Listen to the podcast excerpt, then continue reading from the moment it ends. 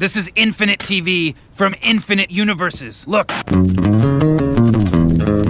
J'ai un Gilles de la Tourette inversé. Je crie que des trucs très sympas. Alors. Someone once told me time is a flat circle. My log has something to tell you. Do you know it?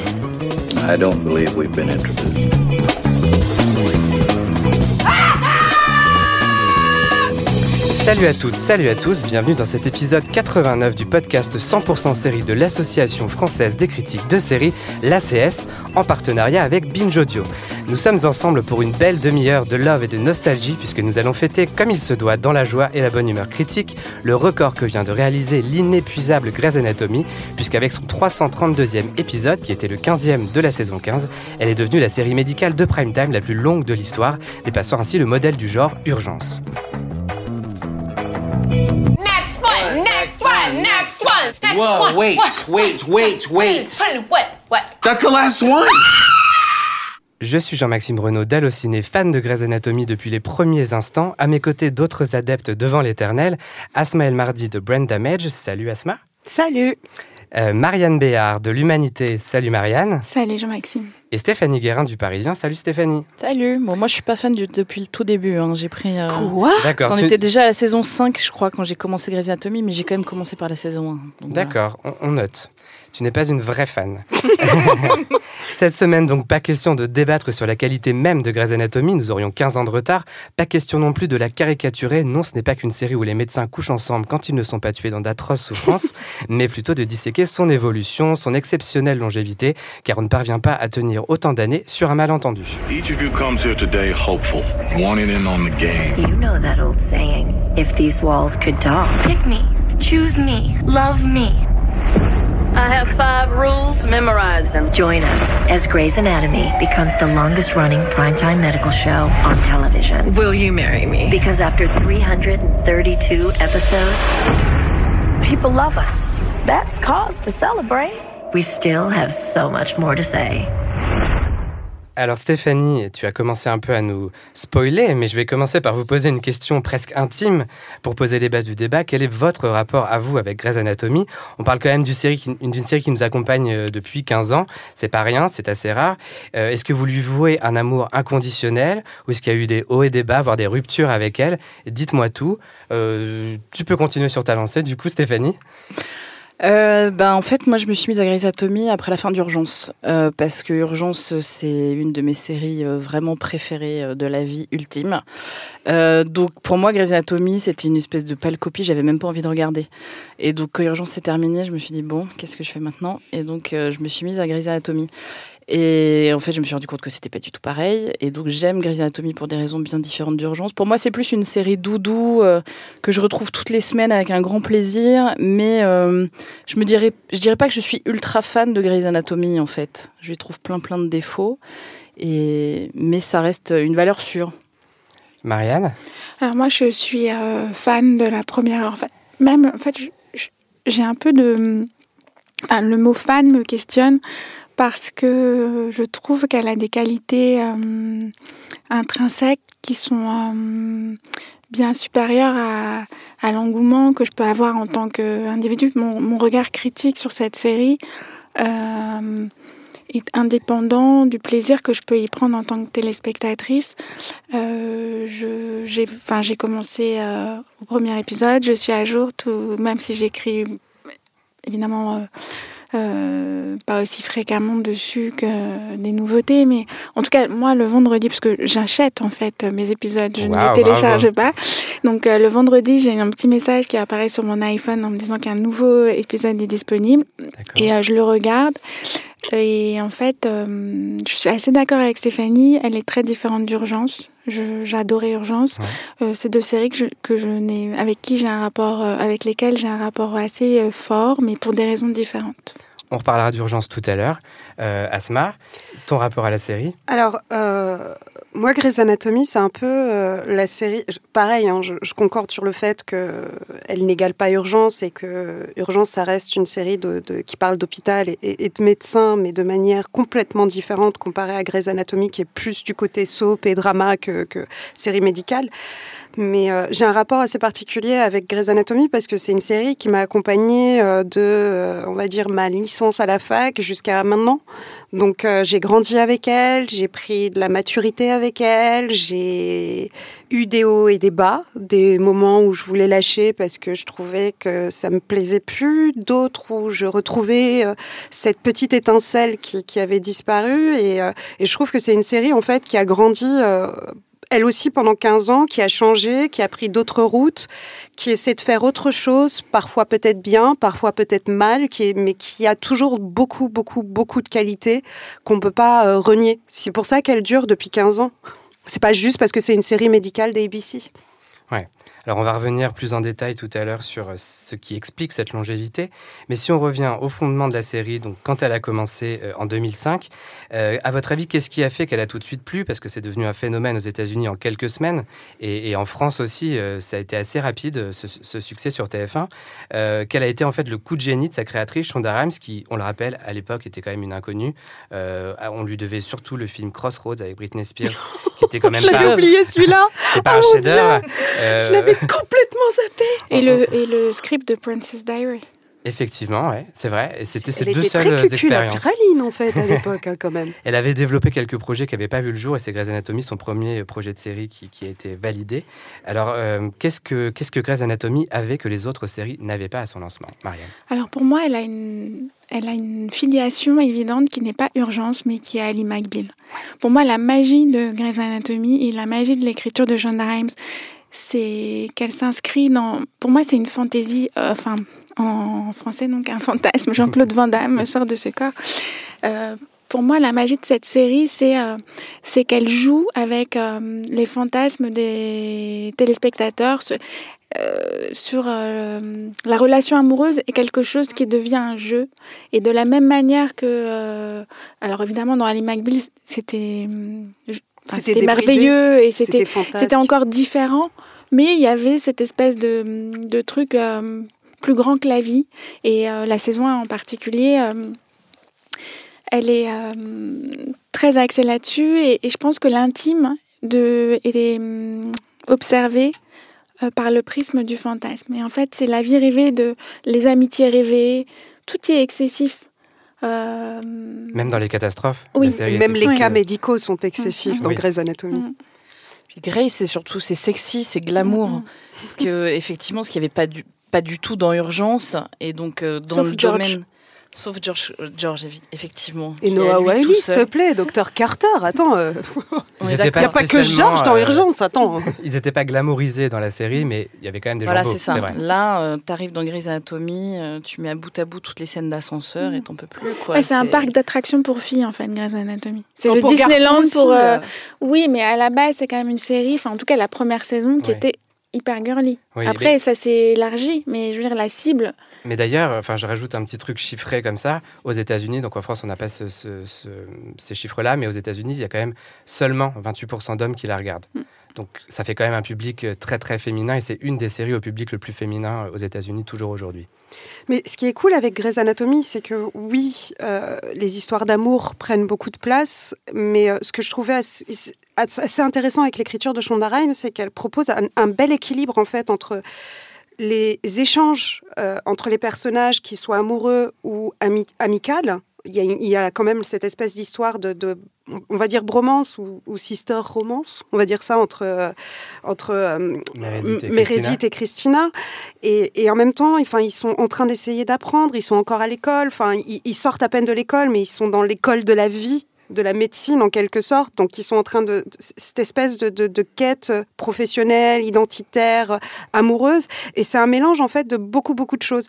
Et il y avait aussi quelque chose que je trouvais vraiment top dans Grey's Anatomy à l'époque, euh, et je pense que c'est ce qui a contribué à son succès, c'est que elle abordait des sujets quand même parfois très graves ou assez peu vus. Elle, elle avait beaucoup de diversité, chose qu'on ne voyait pas dans, dans, dans les séries euh, télévisées de network à l'époque. On avait quand même une chef des internes qui était petite, noire et est un peu ronde. Euh, on avait une, une beaucoup d'Afro-Américains, on avait beaucoup d'Asiatiques. De, et, et, cette diversité, je pense que c'est ce qui a permis aussi à Grey's Anatomy d'identifier les spectateurs à beaucoup plus de, personnages que par rapport à Urgence ou d'autres séries, en fait. C'est Ça a eu un sentiment un peu fédérateur, je pense, devant la télévision. Euh, on va reparler d'urgence un tout petit peu, quelques instants. Pour rappel, au moment où Grey's Anatomy démarre, Urgence n'est pas encore terminée, c'est la fin de la saison 11. Euh, et selon moi, c'est un peu le début de la fin aussi de la série, même si elle ne s'arrête véritablement que 4 ans plus tard, en 2009. Est-ce que Grey's Anatomy l'a soudainement euh, ringardisé Ou est-ce que c'est Urgence qui n'a pas su se renouveler, à votre avis? Sachant que oui, je pense qu'autour de la saison 11, on avait très peu de personnages de départ dans Urgence, là où Grey's Anatomy en, a encore, en avait et en a encore pas mal. Ben, dans la saison 11, Urgence, il n'y a plus que Noah Wild, hein, justement, qui est encore là. Euh, et comme tu dis, Grey's Anatomy, encore aujourd'hui, a quatre de ses personnages d'origine. Et ça, le problème, c'est qu'Urgence, ben, ils n'y peuvent rien. Les acteurs se barrent, les acteurs se barrent. Quoi. Donc forcément, ça a, été, ça a été un peu plus compliqué. Euh, maintenant, ouais, tout le monde est sévère sur les quatre dernières saisons d'Urgence. Euh, Bon voilà, moi c'est ça reste ma Madeleine de Proust. J'arriverai jamais à dire du mal d'urgence. Euh, la, grande force de Grey's Anatomy, c'est effectivement d'avoir un, un ensemble choral où, où certes euh, l'héroïne c'est Meredith, mais en fait pas tant que ça, moi je trouve. Elle revient peut-être plus sur le devant de la scène depuis Moi, je serais encore plus critique sur Meredith, parce que je, je, me souviens très très bien, parce que euh, c'était la période où j'étais très fangirl sur beaucoup de séries. Euh, avant d'en faire ma profession, euh, Meredith était la nana qui tapait sur le système de tout le monde, parce qu'elle pleurait tout le temps, parce que c'était soit par rapport à Shepard, soit par rapport à sa mère, soit par rapport à sa place en tant qu'interne. Enfin, c'était le personnage le plus inintéressant. À côté de ça, on avait... On avait Christina qui était un peu la nana euh, carriériste, euh, qui voulait absolument aller au bout en fait de ses, euh, de ses idées et de, et de ses, envies. On avait Shepard qui était dans un divorce et qui se recherchait. Enfin, on avait beaucoup de personnages qui avaient des vrais backstories dès le début, qui nous permettaient en fait de nous immerger très très vite. Et Urgence a perdu cet aspect backstory, je trouve, avec l'intégration de beaucoup de nouveaux personnages qui étaient très détachés, je trouve, par rapport aux originels. Et je pense que c'est pour ça aussi qu'on a un peu tous laissé tomber Urgence vers la fin, parce que on n'avait pas ce rapport un peu, comment dire, cathartique avec les personnages euh, d'Urgence. Oui, Marianne. Moi, ce que je trouve aussi intéressant avec la anatomie, alors je les opposerai pas, enfin, je je pense que euh, en matière de création, quand, quand, quand, les objets artistiques sont intéressants, je n'ai pas envie de faire des oppositions. Euh, c'est comme comparer euh, Van Gogh et Picasso. Pour moi, c'est deux choses différentes. Mais juste, c'est juste que, en fait, avant Urgence, il n'y a pas eu beaucoup de séries ah, mais La, la question se... et Urgence, donc forcément, on les compare. On peut pas faire autrement. Mais la question est pertinente. Mais après, moi, comment je me situe en tant que critique par rapport à un travail, c'est c'est plus par rapport à sa valeur euh, intrinsèque, ce que je trouve très novateur dans Grey's Anatomy. Et euh, en cela, elle a euh, gagné son indépendance par rapport à Ali McBeal. C'est en fait, c'est vraiment une série où les femmes, certes, elles vivent dans une espèce de fantasme amoureux, mais en même temps, elles ont le droit d'être antipathiques. Mhm. Ça, c'est extrêmement moderne. Oui. Il n'y a pas une injonction d'être une fille sympa, en fait. Et je pense que c'est une partie du succès de cette série, c'est que en fait, c'est juste des filles euh, avec leurs humeurs. Euh, on leur demande pas d'être plus, d'être des super héroïnes, de, de l'empathie, de la sympathie.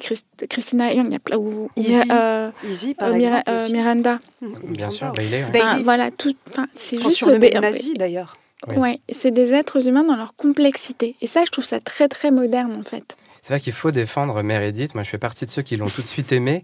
Et c'est quand même quelqu'un qui était dépressif. Elle a failli se suicider, enfin elle n'a pas failli, elle mm. s'est suicidée. Mm. Euh, et c'est un truc qu'on n'a jamais vu avant Grey's Anatomy, dans une héroïne de série qui est à ce point dark. On parlait des Dark Twisted Sisters avec Christina, mm. mais ça c'est un truc qu'on n'avait jamais vu avant. Alors effectivement, ça s'est fait avec un peu de difficulté au début, tout le monde ne les a pas aimés tout de suite, mais on a appris à les aimer, et maintenant on a beaucoup de personnages comme ça euh, qu'on aime d'emblée parce qu'on y est habitué. Mais c'est ça qui est intéressant avec Grey's Anatomy, c'est que ce sont des personnages en fait qui évoluent que tu peux détester au début, aimer à un moment, redétester derrière.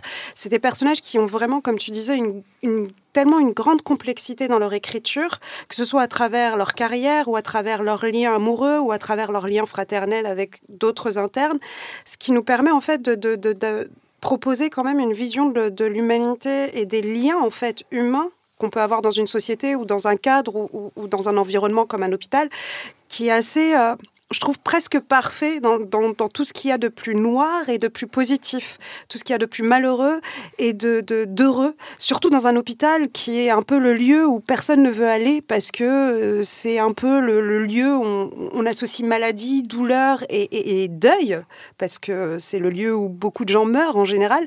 Et je trouve que justement, elle a mis beaucoup, beaucoup, beaucoup de vie dans un hôpital. Et c'est euh, comparé, enfin, même si euh, comparer deux séries complètement différentes n'est pas comparable, euh, je trouve que c'est ce qui permet de la distinguer par rapport à d'autres séries médicales, c'est que c'est une série médicale qui célèbre la vie malgré les gros accidents, malgré le chaos, malgré la douleur, elle célèbre vraiment la vie et la résilience en fait des personnages à survivre en fait tout simplement, qu'ils soient patients ou qu'ils soient médecins.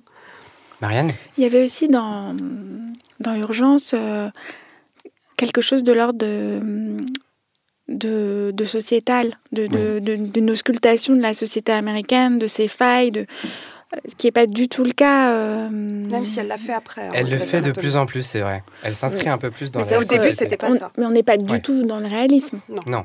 Alors que dans Urgence, Urgence était très ancré dans la réalité euh, de Oui, ces de années. Chicago notamment, Voilà. qui n'est pas une ville qui avait été choisie au hasard. Alors, ce qui est en revanche de très réaliste, c'est euh, les relations humaines, qui, elles, sont brutes et sont. euh, sans, elles n'enjolivent rien, en fait. Euh, donc on a, on a parlé une des clés de la longévité de la série, c'est qu'elle a su garder un noyau dur de personnages qui sont là depuis le début. Euh, tu l'as dit, Asma, certains qu'on n'aimait pas au début, qu'on aime aujourd'hui. Je pense à Alex, qui était un personnage personnellement que je détestais au début et que j'ai appris à un peu aimer. C'est-à-dire qu'il est, C'est marrant, parce que supportable. on est total à l'opposé. Moi, Ah oui Alex, j'ai aimé dès le début et Meredith, je l'aime toujours pas. hein. Ça Ah fait oui, 15 d'accord. saisons que je l'aime pas, j'y arrive pas. Mais justement, Moi, ça va, je trouve, Meredith. Je trouve qu'elle a changé. J'allais justement dire, et Shonda Rhimes le dit, elle arrêtera la série le jour où Hélène Pompeo voudra arrêter, puisqu'elle estime que la série ne peut pas exister sans elle. Donc euh, la question c'est, tant que Meredith est là, est-ce que tout va dans Grey's Anatomy?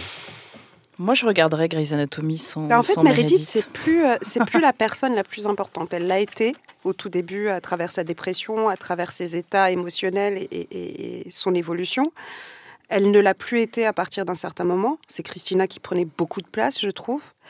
Euh, ensuite, on a intégré des nouveaux personnages, etc., qui ont pris plus ou moins de la place vis-à-vis d'elle. Et là, je trouve que depuis quelques saisons, c'est un peu devenu euh, la matriarche. Euh, surtout depuis qu'elle a eu des enfants, depuis qu'elle a vécu son deuil euh, par rapport à Shepard, etc. Elle a ce côté un peu euh, maman, bienveillante, qui essaie de transmettre son métier tout en étant très dure et, et- et en faisant son travail correctement et en repoussant les frontières de, de- de ce qui se fait dans, son, dans sa profession.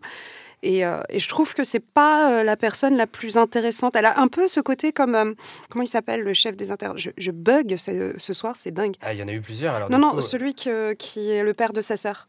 Le père de- Richard Weber. Richard, ouais, oui. Weber. Elle a un peu le rôle de Weber au tout début, en vrai. fait, maintenant. Et, euh, et je trouve que c'est pas la Weber était pas le plus intéressant au début. Et il l'est devenu après. Et justement, je trouve que Meredith, maintenant, c'est un peu la matriarche et c'est plutôt Avery ou sa sœur Mhm. ou, ou- c'est un peu tous les autres qui prennent de la place et qui donnent de la substance et du corps, en fait, à, à l'essence de Grey's Anatomy, en fait, qui est de ce que je disais tout à l'heure, de célébrer la vie et de parler de d'amour, de haine, de, de, de mes aventures, de romance dans ce lieu euh, particulier que nous connaissons tous. Et là où, par rapport à Urgence, elle a, elle a mieux réussi son évolution et le fait que ces personnages euh, partent petit à petit, c'est qu'elle a toujours traité ça euh, sur la longueur. Quand un départ, quand Christina s'en va, on en parle encore trois ans après. Ça a laissé des traces.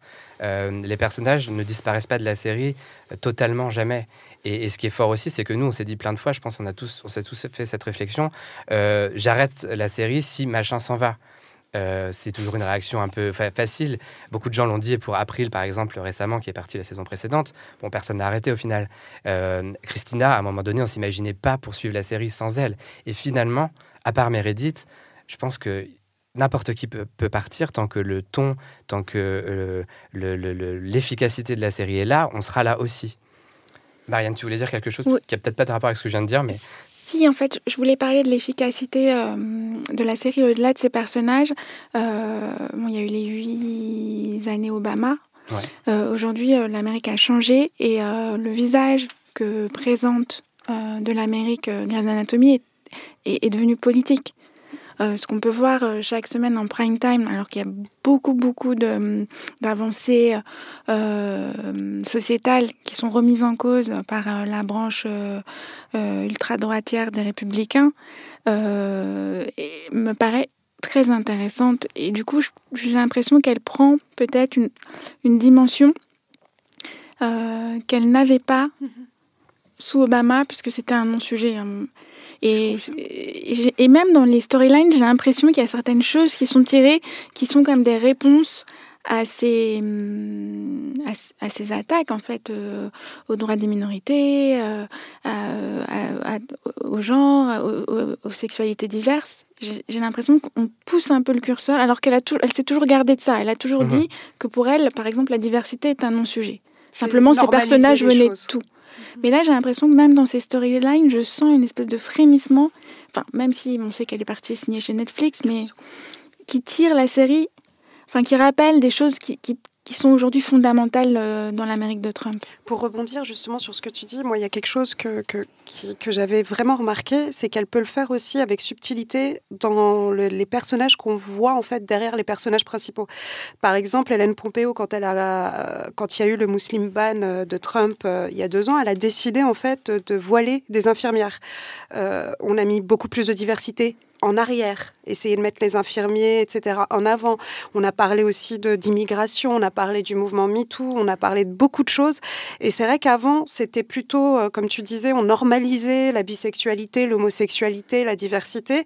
Et là, en fait, on veut le défendre euh, depuis 3-4 ans, justement, parce que c'est en danger, en fait. Donc là, il y a un petit côté engagé dans Grey's Anatomy qui ressemble un peu à ce que- ce qu'on faisait un petit peu dans Urgence, qui est de plus en plus par rapport au sida, par rapport à l'homophobie, etc., euh, dans Urgence dans les années 90. Elle commence à faire ça et je pense que c'est ce qui est en train de la sauver, alors que pendant presque 3-4 ans, c'était plus ou moins les mêmes mécaniques, la même chose dans l'hôpital et on avait l'impression de s'ennuyer en fait en regardant plus ou moins toujours les mêmes histoires, les mêmes personnages qui s'entremêlent, qui se... Enfin, c'était un peu... Comment dire fatigant dans le sens où il n'y avait aucune nouveauté. Alors que là, justement, avec cette dimension euh, sociétale, on retrouve quelque chose que euh, Grey's Anatomy n'a proposé depuis très longtemps. Et c'est ce qui permet aussi de dépasser euh, les personnages. Ce qui fait qu'on n'a pas besoin d'être forcément attaché à un personnage en particulier pour avoir envie de regarder la série. Mais c'est pour tout ce qu'elle défend euh, au-delà des personnages.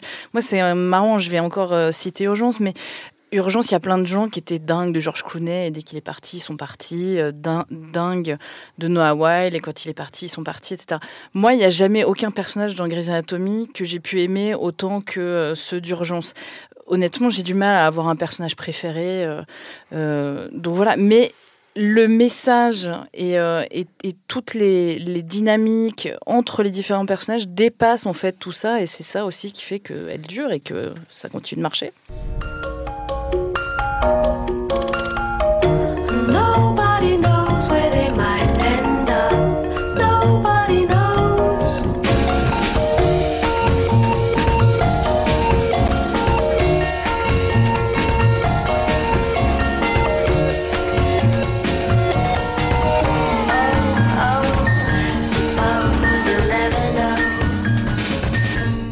Et oui, il y avait un générique dans Grey's Anatomy au tout début, on l'avait oublié, ils l'ont pas utilisé très longtemps, mais c'était ce générique qui était pas très joli d'ailleurs, qu'on est bien content qu'il s'en soit débarrassé. Alors on a avancé beaucoup dans le conducteur prévu, je vous cache pas, donc euh, on a évoqué déjà plein de sujets euh, que, que je voulais évoquer plus tard quand même, je voudrais revenir un petit peu sur le féminisme. Euh, Shonda Rhimes est une féministe convaincue, bien sûr, euh, mais ses personnages ne le sont pas forcément ouvertement, c'est-à-dire qu'elle a réussi à faire passer des messages, je pense à l'égalité salariale par exemple avec Meredith, il n'y a pas si longtemps que ça, euh, à travers ces personnages qui, eux, ne sont pas euh, revendicateurs. Est-ce que vous pensez que c'est aussi une belle manière de faire, de, de, oui, de faire passer des messages, mais sans le dire aussi clairement? Parce que je trouve intéressant, en fait, mais bon, après, c'est une question de, hum, de vision du monde. La diversité, pour moi, ne peut pas être un étendard. Enfin, chaque être humain euh, est égal à l'autre, et c'est juste ce qu'elle dit, sans en faire. Enfin, elle n'en a jamais fait des caisses. Elle a juste fait euh, qu'une euh, asiatique juive se marie avec un médecin noir et, et que sa meilleure copine soit, soit blanche aux yeux bleus, comme un non-sujet. Enfin, On s'en fichait, en fait. C'est-à-dire que Moi, après, il y a des gens qui ne s'en fichent pas, mais en tout cas, moi, dans, dans mon système de valeurs, euh, ça me paraît être un non-sujet et je trouve ça assez fort dans une société qui est, euh, euh, qui est assez construite sur les communautarismes. Ça serait peut-être différent en France, mais en tout cas, aux États-Unis, c'est- c'est extrêmement fort comme affirmation d'en faire un non-sujet. Tout à fait. Il y a un sujet qui me vient, c'est l'avortement que subit euh, Christina. Enfin, c'est un choix, évidemment. Mais euh, euh, c'est un sujet tabou qui est toujours difficile à évoquer aux États-Unis, en prime time, d'autant plus sur une grande chaîne comme ABC qui appartient à Disney. Et ça, il n'y a que Shonda Rhimes, à l'époque en tout cas, qui a réussi à, le faire sans que ça crée la moindre polémique. Et pourtant, on peut pas dire c'est parce que personne n'a vu. La série est très regardée. Et donc, il y a une force chez Shonda Rhimes de traiter des sujets comme ça, euh, qui passent presque sous le tapis, qui sont vraiment traités, mais sans créer de problème. Parce qu'elle le fait avec justesse. Elle le fait avec beaucoup de réalisme, d'humanité et de justesse. Et c'est pas donné à tout le monde de savoir écrire en fait ce, type d'événements de la vie qui sont hyper compliqués à gérer, des choix qui sont pas nécessairement faciles à faire, notamment dans, l'Amérique euh, qui, est quand même très puritaine, hein, contrairement à ce qu'on peut imaginer. Euh, L'avortement n'est pas quelque chose de, de- qu'on défend partout dans tous les États-Unis. Et euh, je trouve que justement, elle a amené ça de manière à ce que, comme on connaît le personnage, qu'on sait comment elle fonctionne, qu'on connaît ses aspirations et qu'on sait où elle veut aller, l'avortement était presque une nécessité, c'était normal. Et en normalisant l'avortement, elle a permis justement de se positionner sur ce sujet en expliquant que pour les femmes, c'est parfois pas un choix en fait, c'est normal, c'est euh, ça fait partie en fait, c'est une décision qui est presque facile que d'autres ne peuvent pas comprendre, mais que quand on connaît la personne et quand on connaît la femme qui fait ce choix-là, de consort ou non avec la personne avec qui elle partage sa vie, on peut accepter l'avortement même si on ne l'accepterait pas pour nous. Et c'est ce que j'ai trouvé vraiment beau et fort avec cet épisode, c'est que bah, on parle juste d'êtres humains en fait qui font des choix de vie par rapport à que ce soit l'avortement ou par rapport à leur euh, choix euh, professionnel ou leur relation amoureuse. Dans Grey's Anatomy, c'est toujours des gens qui nous ressemblent, qui ont leurs petits problèmes, qui ont euh, leur- leurs histoires d'amour un peu parfois un peu pourries, un peu nazes, leurs coups de crush, et en même temps qui vivent des choses qui parfois à certains moments peuvent être très grosses, très dures, et qui ont un réseau de soutien derrière pour les aider à traverser ces épreuves-là. Comme autre exemple récent, euh, on a le personnage transgenre qui a été introduit cette, euh, la saison dernière. euh, et on nous dit à un moment donné, au détour d'un dialogue, qu'il est transgenre, mais ça n'est jamais un vrai sujet. Le personnage, bon, il est assez peu présent, mais il a d'autres choses à défendre. Il est là comme tous les autres médecins, comme tous les autres euh, internes. Euh, euh, Cali et Arizona, évidemment, c'est un couple qui a été un couple phare, peut-être le premier couple lesbien euh, qui a eu comme ça une résonance aussi énorme euh, dans le monde. Euh, et d'ailleurs, c'est intéressant euh, de voir que ce, ce- ce couple-là, par les téléspectateurs français, pour parler un peu de la France, a été très bien accepté, très aimé, etc. Mais que malgré tout, on n'a toujours pas de personnages comme ça, ou très peu, avec un peu avec 10%, dans nos séries françaises. On, a très peu que- de personnages dans, Oui, de, de manière générale. on dirait que On est très dans des stéréotypes de toute manière. tous les sujets qu'on évoque, ils sont jamais évoqués dans les séries françaises. C'est quand même dingue. Et, et on parle de l'influence des séries américaines, mais malheureusement, elle va pas jusque-là, visiblement. Parce que c'est un peu compliqué quand c'est l'histoire de quelqu'un, d'un meurtre euh, dans une ville de province, de parler, qui se répète dans plusieurs villes, de parler de, de, de- de plein de choses, quoi, de diversité, de Ouais. politique, d'avortement, de droit de la femme. de- Et pourtant, on a essayé de copier Grey's Anatomy plusieurs fois. avec des notamment une fois, euh, notamment une fois, qui, Oui. qui était assez phénoménale, l'hôpital. Ouais, L'hôpital, ouais, voilà, Je c'est ça, mon Dieu. On a eu le cocon sur France 2 qui était à peu près aussi nul. ouais. Euh, je t'ai coupé tout à l'heure, Stéphanie. Qu'est-ce que Non, tu je voulais voulais dire juste revenir sur euh, l'épisode de l'avortement parce Ouais. que il y a eu aussi celui d'Olivia Pope dans Scandale qui est beaucoup moins bien passé en fait que Mm. celui de Christina dans Grey's Anatomy. Parce qu'elle est noire peut-être et que ça rajoute un tabou sur un tabou. Non, je pense que pas. c'est plutôt le milieu politique et ça. la, la, la backstory qu'il y avait en fait avec le personnage. Moi, je pense que c'est C'est ça. ça, qui ça a été euh, moins bien amené. C'est pas du tout les- la même écriture mine de rien. Ouais, euh, globalement, entre- dans les- Scandal est quand même une moins bonne série que Bah, Grey's Anatomy, voilà. on peut le dire. C'est vrai. Euh, alors justement, on parle de Shonda Rhimes. Euh, elle l'a dit, je, l'ai dit tout à l'heure, que euh, ne voyait pas la série continuer sans Hélène Pompeo. Mais vous, euh, qu'est-ce que vous souhaitez pour le futur, l'avenir de la série? Est-ce que vous avez envie qu'elle dure encore 3, 4, 5 saisons? Ou est-ce que vous dites que là, quand même, on a atteint un niveau et c'est déjà pas mal? Je rappelle que Hélène Pompeo est signée pour une saison 16, même si elle n'est pas encore officiellement commandée, il y en aura une. Mais au-delà, on ne sait pas ce qui va se passer. Vous, est-ce que vous avez envie que ça continue au-delà? À partir du moment où elle prend le rythme du monde, ce qu'elle ce qu'elle semble faire depuis 2-3 ans, et euh, avec les enjeux qui, qui sont les nôtres aujourd'hui, euh, je- je- ça me semble assez intéressant en fait. Moi, je me rends compte que elle continue de me faire pleurer, Grey's Anatomy. Au bout de 15 saisons, un épisode euh, récent là, sur l'opération de la mère de Jackson, Ouais. Je me suis retrouvée en larmes au milieu de l'épisode. Euh, Moi, tant qu'elle continue à me faire pleurer, euh, allons-y. Je, vais concorder. hein. Tant qu'il y a de l'émotion et de l'intérêt en fait dans les histoires, je pense que Grey's Anatomy peut continuer. Euh, tant qu'elle tombe pas dans les écueils de, la facilité et des mécaniques qu'elle qu'elle faisait très souvent, c'est-à-dire qu'en saison 7, 8, 9, c'était toujours essayer de créer un événement de plus en plus chaotique, de plus en plus euh, un accident euh, très fort, histoire de choquer tout le monde et, de créer des émules. Surtout en plus, c'était le début du web, que ça en parle partout sur les réseaux et machin. Je trouve que là, elle a, trouvé- a retrouvé cette justesse qui lui permet justement d'être d'avoir un œil sur, sur l'Amérique et en même temps de continuer à raconter ces histoires de soap qui sont toujours aussi distrayantes et, et- et sympathiques. Qu'Hélène Pompeo reste ou pas, moi je pense que la série peut fonctionner quand même parce qu'on est très attaché à Avery, on est très attaché à Weber, on est très attaché à Bailey. Euh, Et la il y a voix eu des- que va devenir la voix si Meredith s'en va quand même? Déjà Il peut été y avoir un remplacée lien, par elle a été. Oui, remplacée par d'autres. Et, et- et, euh, moi, je pense que c'est une série, tant qu'elle a des choses à dire, que ce soit sur l'Amérique, que sur ses personnages, elle peut continuer. Par contre, si c'est pour refaire ce qui a déjà été fait plusieurs années auparavant, là, à ce moment-là, il faudrait que ça s'arrête. J'ai eu peur, moi, en, en- en saison euh, 11-12, que ça reparte justement sur ce qu'on avait déjà vu. J'ai eu peur quand euh, Shepard est parti, je me suis dit, Meredith va retomber dans la dépression. Et, et au final, non. On a Pas eu deux tout, épisodes où, où- où justement on a un peu survolé tout ça et c'était pas plus mal pour revenir dans ce que la série faisait de, de mieux.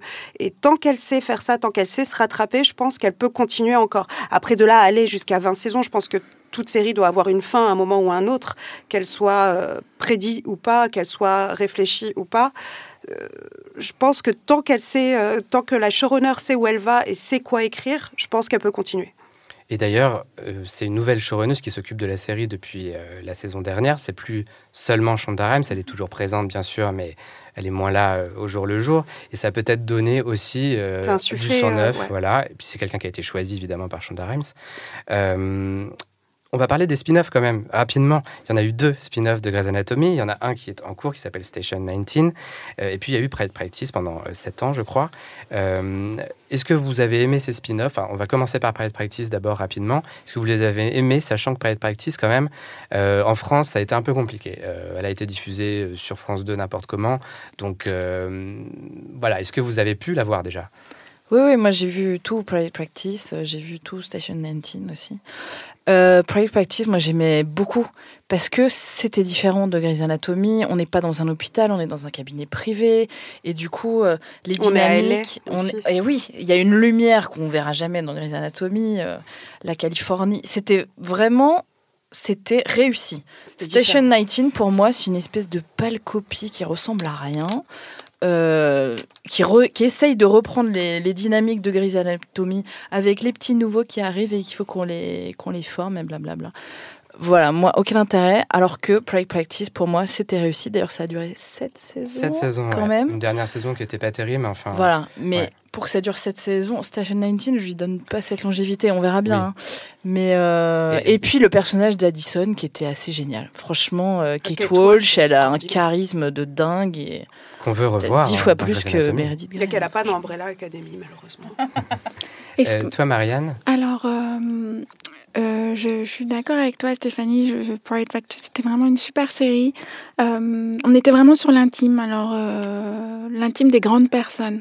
C'est ça, c'était plus adulte que Grey's Anatomy. Ouais. Grey's Anatomy est plus adulte aujourd'hui qu'elle ne Mhm. l'était, mais oui.